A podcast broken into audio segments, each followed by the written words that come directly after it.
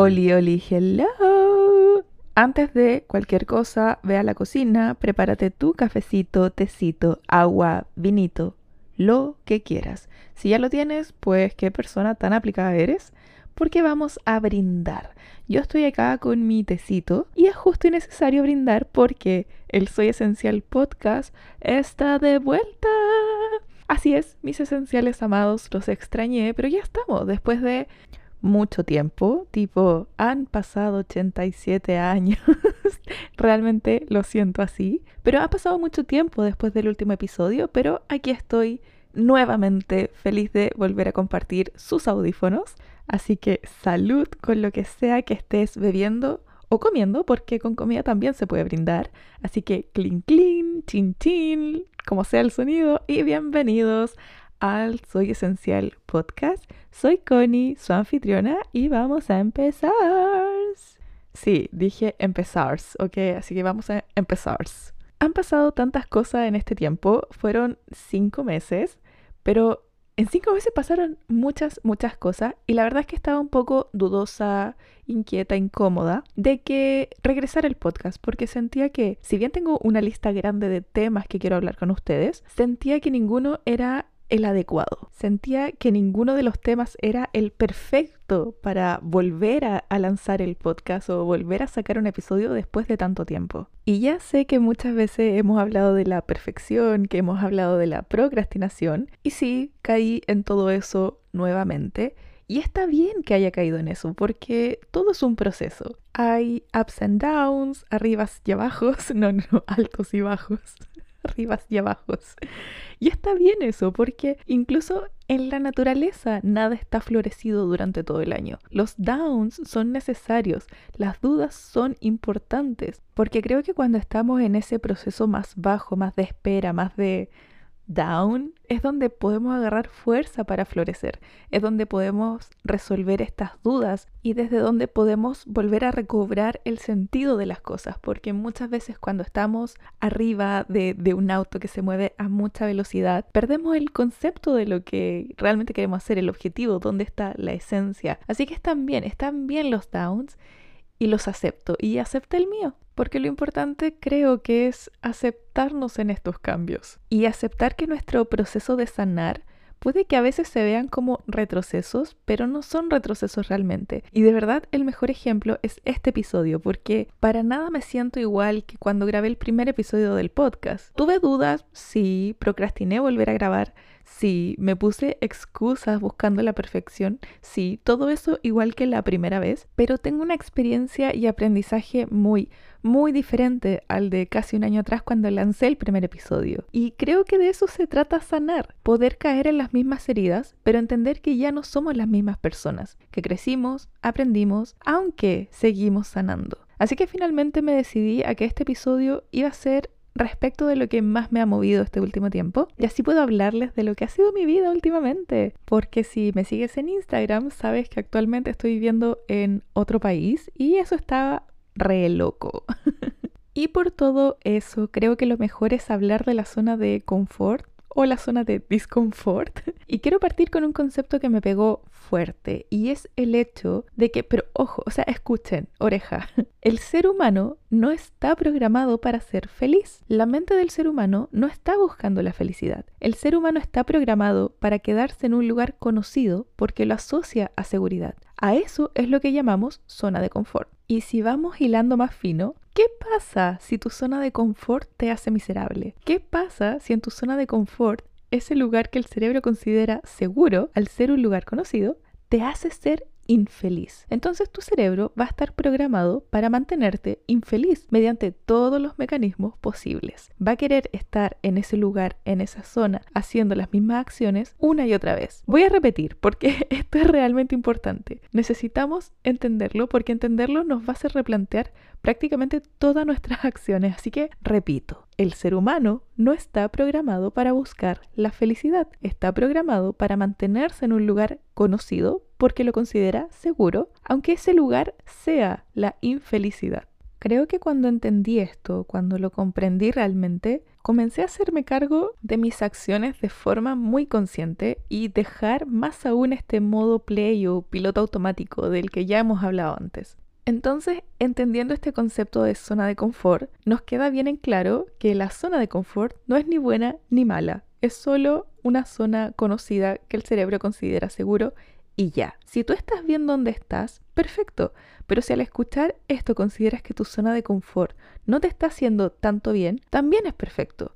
Es lo que es, no es ni bueno ni malo. El tema está en qué hacemos con nuestra zona de confort. Y muchas veces se habla de salir de ahí, ¿verdad? Hay que salir de la zona de confort. Y yo también me he visto diciendo lo mismo, pero creo que he llegado a un análisis más profundo sobre esto. Y en realidad nunca salimos de ahí. Siempre, siempre, siempre vamos a vivir en una zona de confort. No estamos libres de eso. Creo que es más acertado decir que en vez de salir de ahí, vamos a transformarla, a expandirla. Vamos a hacer que sea una zona segura de acciones que nos lleven a la felicidad. Vamos a reprogramar nuestro cerebro para que nuestra zona de confort nos entregue calma, paz, felicidad. ¿Me, siguen? Creo que he dicho mucho zona de confort y me está sonando raro.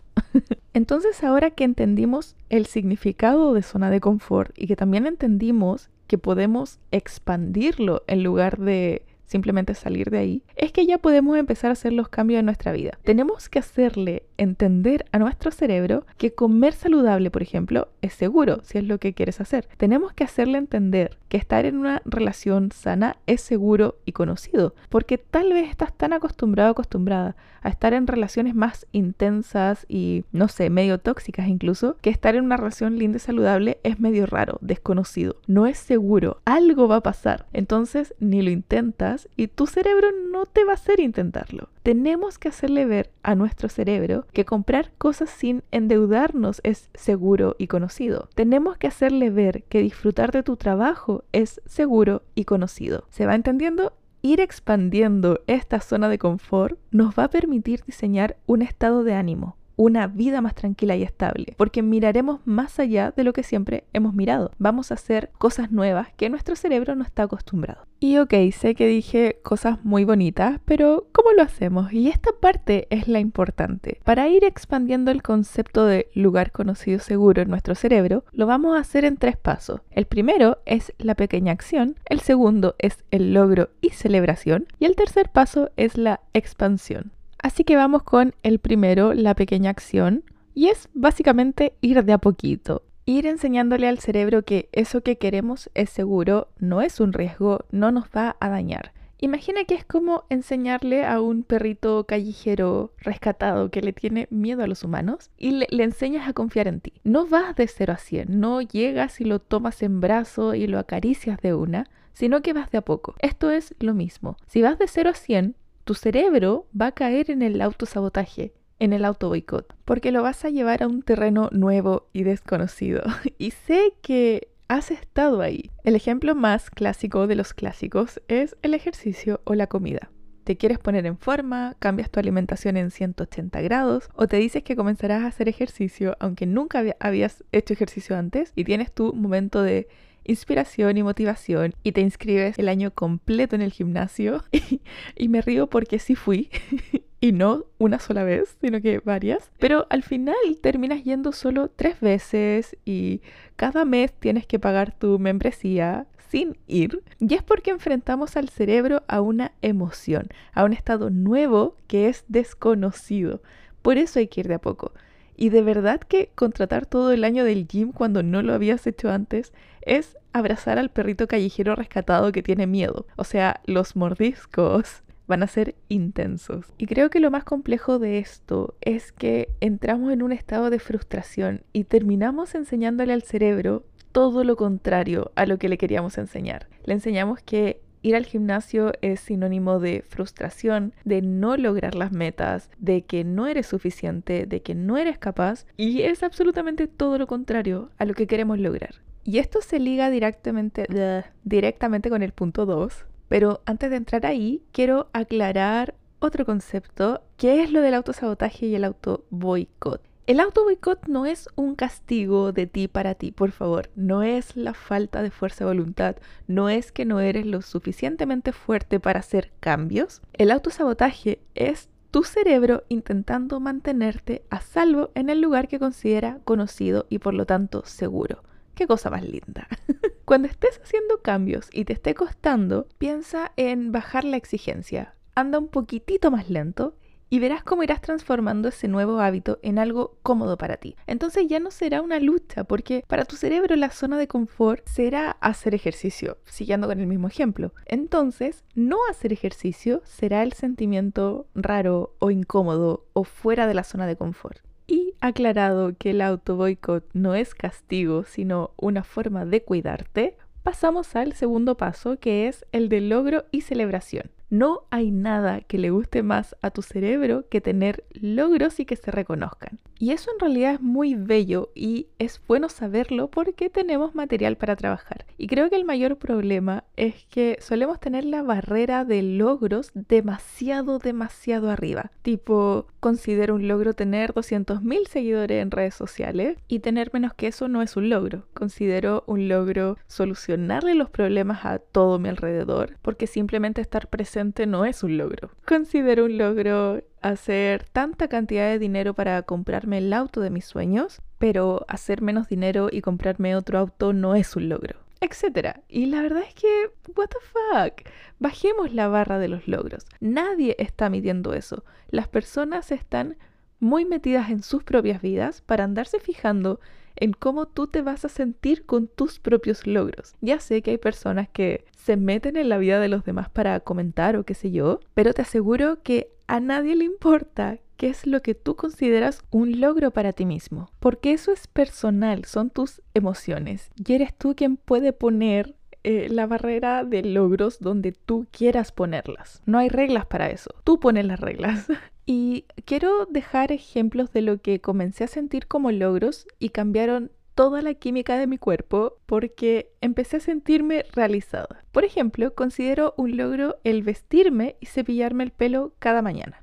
Y sé cómo puede sonar, sé cómo puede ser muy básico para, para lo social, pero para mí, que estuve en periodos depresivos muy intensos, en los que había días e incluso semanas donde no me vestía ni me cepillaba el pelo, ese logro diario me hace sentir feliz y lo celebro. Creo que esa es la parte importante, poder celebrar estos pasos, porque cuando comencé a reconocerme e, este, este buen trabajo, este logro, como me vestí y me cepillé el pelo, mi cerebro comenzó a asociar esto como algo seguro de hacer, que esto está bien, y se empezó a transformar en mi zona de confort. Ahora para mí es raro no vestirme o no cepillarme el pelo. Eso es lo que se me hace incómodo. Entonces, date mérito por tus logros, mírate al espejo y felicítate. Vas a comenzar a decirle a tu cerebro que eso es un lugar seguro. Y lo mejor es que puedes establecer los logros que tú quieras. Puede ser lo que sea, hacer tu cama, desayunar, caminar un ratito. Cada vez que pones un límite a otra persona o a ti mismo, un logro puede ser elegir arroz en vez de papas fritas, comerte un pan en vez de dos,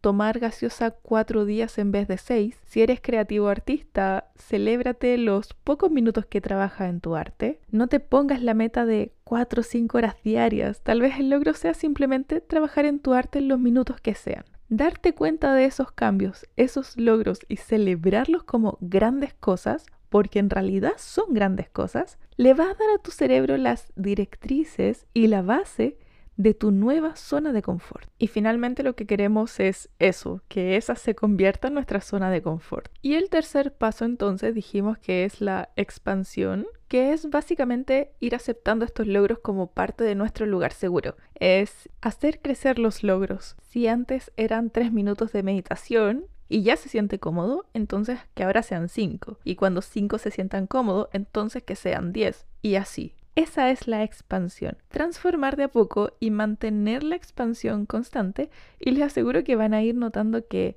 estos nuevos hábitos se van a ir sintiendo cómodos. Así vas transformando tu vida al transformar la zona de confort. Pero ahora tengo que hablarles de dónde estoy. Ahora, ahora, ahora, ahora. Y necesito hablar de esto porque lo que he estado viviendo estos últimos dos meses no ha sido para nada pequeños logros. Fue un cambio brutal para mí. Y es que estoy en Houston, en la casa de una amiga y totalmente fuera de mi zona conocida. Así que mi cerebro lleva dos meses de colapso nervioso. Y bueno, estoy aquí ayudando a mi amiga con el cuidado de su hija, una pequeña de, bueno, ahora 20 meses que me ha cambiado por completo. De hecho, quiero hacer un, episodio específico sobre ella y todo lo que me ha enseñado. Y fue totalmente necesario para mí hacer esto. La, la decisión de venir nació con la necesidad de que tenía que hacer un break a mi rutina. Mi zona de confort me estaba aniquilando y estaba cada vez más metida en esta comodidad que olvidé. Olvidé muchas cosas, olvidé mi potencial, olvidé moverme por mis sueños, olvidé mi independencia y fue doloroso cuando cuando me quebré en esta zona cómoda y este fue un momento bien mágico porque literalmente me entregué al universo, solté todo el control y le dije al universo entre muchas lágrimas, universo, me da lo mismo, haz lo que quieras conmigo, ponme donde tengo que estar, ya sea en una oficina siendo auditora de nuevo, ya sea siendo una super creadora de contenido o donde tú quieras, no me importa, dejo de pelear. Y paf, solté. Y creo que pasó como menos de una hora hasta que se da la oportunidad de venirme a Houston y ayudar a mi amiga y que yo tuviera mi, mi descanso mental. Realmente fue mágico, aunque fue una decisión difícil de tomar porque son, bueno, tres meses, ya me quedan solo unas cuantas semanas, pero fue una decisión difícil porque implicaba tres meses fuera de mi hogar, tres meses sin Nico y sin Brad, tres meses tal vez dejando de lado la creación de contenido, bueno, tres meses extra porque ya estaba bastante frenada, pero era frenarlo más era realmente lanzarme a una piscina de incomodidad, sobre todo por mi forma de ser. Pero lo hice, y ha sido agresivo.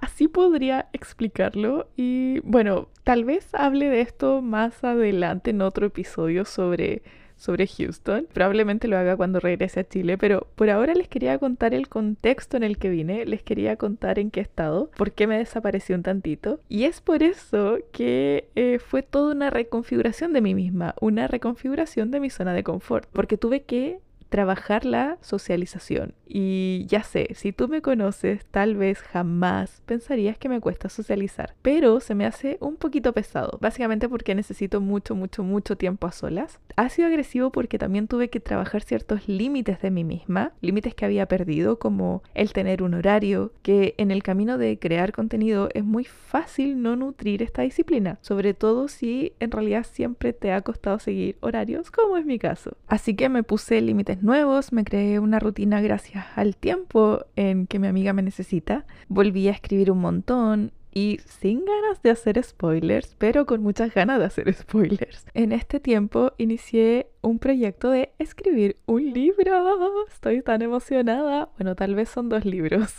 no quiero hacer más spoilers, pero iré avisando todo con tiempo y acabo de comenzar, así que probablemente no vea la luz en mucho tiempo. Pero estas cosas me pasaron. También hice cosas que pensé que no tenía la frialdad o las agallas de hacer y me sentí fuerte por eso. Me siento fuerte por eso, de hecho. Aprendí a extrañar, lo que es bastante raro para mí porque no soy una persona tan apegada y en realidad me considero bastante independiente, así que extrañar o echar de menos se siente nutritivo para mis vínculos y me siento completamente en un contexto nuevo. Y es un poco gracioso porque sé que hace unos minutos recién hablé de la importancia de ir de a poco, pero bueno, hace dos meses no sabía eso.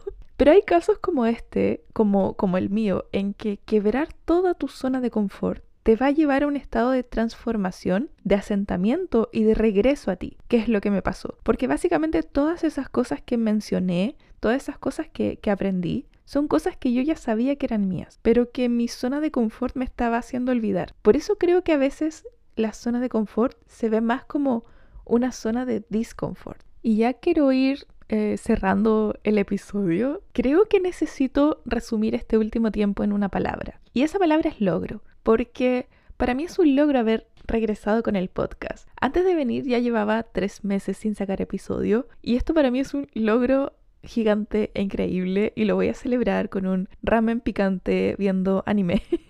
Estoy muy pegada con One Piece. Y lo voy a celebrar porque quiero que el podcast vuelva a estar en mi zona cómoda. Quiero que la creación de contenido vuelva a estar ahí en lo cómodo para mí. Quiero que el autocuidado, el skincare, la escritura, que todo vuelva a estar en mi zona de confort. Finalmente, esto tiene que ver con darnos cuenta que tenemos el poder de transformar nuestras rutinas. Tenemos el poder de transformar nuestro lugar conocido para que sea un lugar donde las acciones que tomas son para la vida que quieres crear. Y yo aprendí a confiar en mi voz y lo que tengo para entregar y hoy estoy más segura que nunca con todo esto. Necesitaba este tiempo necesitaba esta especie de retiro espiritual muy violento y agresivo. Así que gracias por esperarme, gracias por escuchar hasta aquí, gracias por darte el tiempo, darte el permiso de cuestionar, transformar, de hacerte cargo de tu vida. Quiero que pienses cuál es tu palabra de tus últimos meses. Para mí fue logro, pero quiero que pienses en esa palabra tuya, que la medites, porque desde esa palabra que define tus últimos meses, puedes pensar en definir tu palabra para los meses que vienen y así tomar las acciones necesarias que te lleven a ese lugar. Si quieres puedes dejar eh, ambas palabras en mi último post de Instagram y así compartimos algo entretenido de nuestras palabras. ¡Yay! así no nos sentimos tan solitos. Yo creo que la palabra que quiero que defina mis próximos meses sea constancia y literal mi nombre, Constanza, significa constancia. Pero quiero que mi palabra sea constancia porque quiero mantenerme constante en esta transformación de mi zona de confort. Así que en mi post escribiré logro y constancia. Y nada, qué liviana siento el alma, de verdad, gracias por estar aquí, eres esencial, recuérdalo siempre. Un besito grande, un abrazote si es que lo necesitas y nos escuchamos el próximo martes. Bye. thank you